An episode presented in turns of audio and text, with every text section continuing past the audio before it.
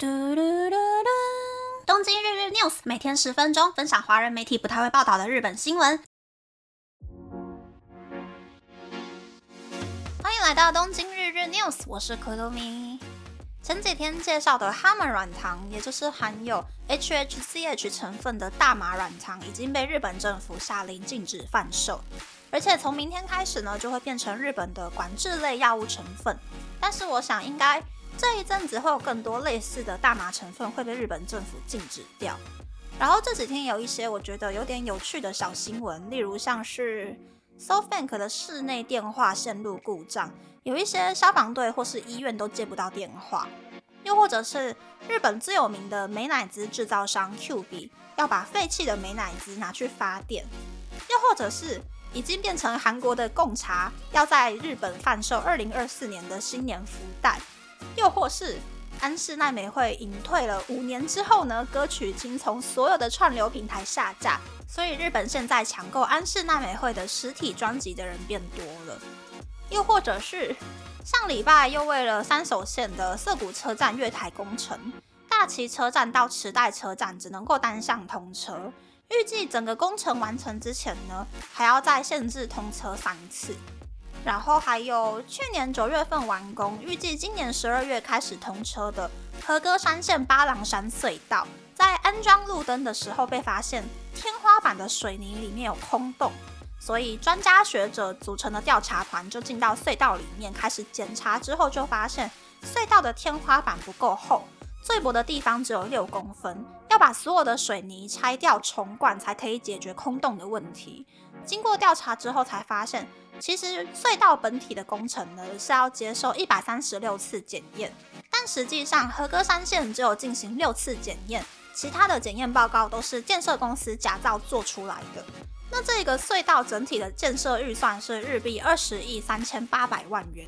但是因为县政府没有被动接到建商打来要求接受检验的电话，所以第七次到第一百三十六次的检查就被 pass 掉了，真的是，呜。日本不管是中央还是地方政府，公务员都很棒棒哎，都没有想过说和歌山县民到底是卖了多少橘子还有梅子，才可以交出日币二十亿三千八百万元的税金来盖隧道。我都已经懒得说，岸田文雄的民调从上一次的百分之二十八点三掉到了百分之二十四了，大概就是这样啦。每一次星期一看新闻的时候，都会发现有很多很神奇的事情。那么，那么开始介绍新闻喽。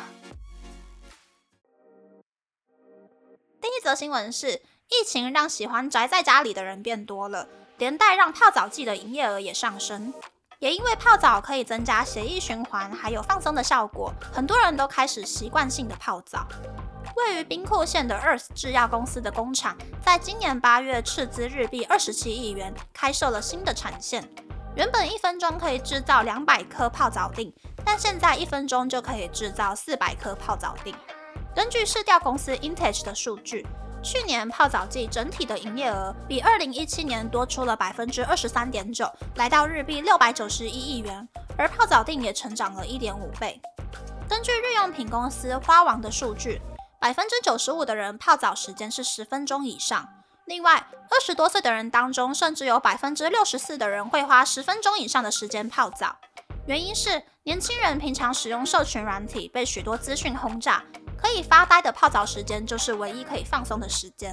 花王也在今年九月推出新的泡澡锭，主打可以听泡澡锭融化的声音，一边享受香气飘散。制造泡澡剂的大型企业陆续增加新的产品或是扩充产线，将来也许会出现新的泡澡习惯也说不定。嗯，虽然我很喜欢泡澡啦，可是又觉得等那个放水的时间很漫长，所以我大概一个月泡一次澡吧。以前会买那种很有名的暴汗汤啊，或者是碳酸锭回来泡澡。可是泡澡剂用多了之后，我现在就有点懒了，只有滴几滴按摩精油到浴缸里面，就开始看 YouTube 泡澡。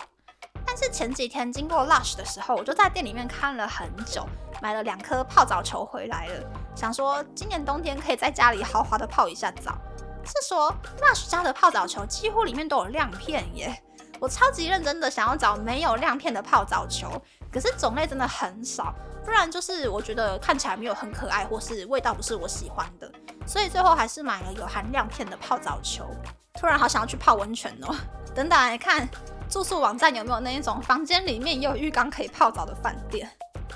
第二则新闻是，女性的生理期不适还有更年期的问题困扰着很多人。这个时候就有企业在员工福利当中增加解决这些困扰的服务。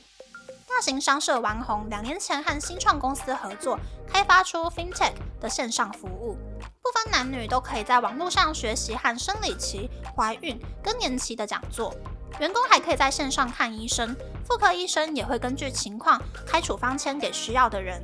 就有平日上班、假日带小孩的员工，改善了生理期不规律还有经痛的问题。之后也在医生的指导下顺利怀上第二个孩子。说了 FinTech，也有专门提供给男性员工的平台 Cado，里面有许多医生还有专家的讲座影片，可以让员工学习男性更年期或者是泌尿科方面的知识。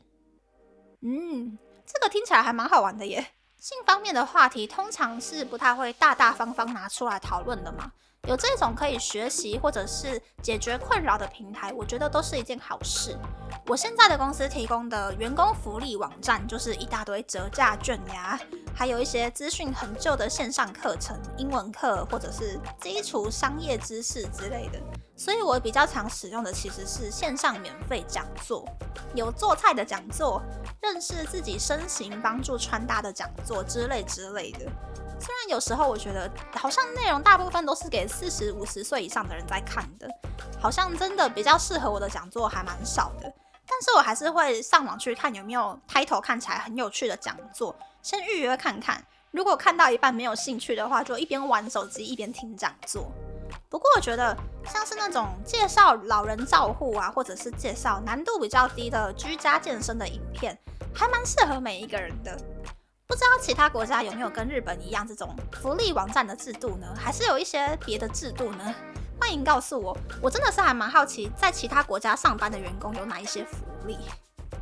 那么，那么这次的分享就到这边，不知道大家喜不喜欢这样的节目呢？欢迎大家留言和我分享你的想法。喜欢这个节目的朋友，可以在 Apple、Spotify、s o n KKBox、First Story、Mixer、Box 等 Podcast 平台和 YouTube 订阅《东京日日 News》，多多按赞、评分，或者在三岸想要赞助这个节目，还可以在 Instagram 或 Search 追踪《东京日日 News》Day Day Tokyo 的账号哦。拜拜。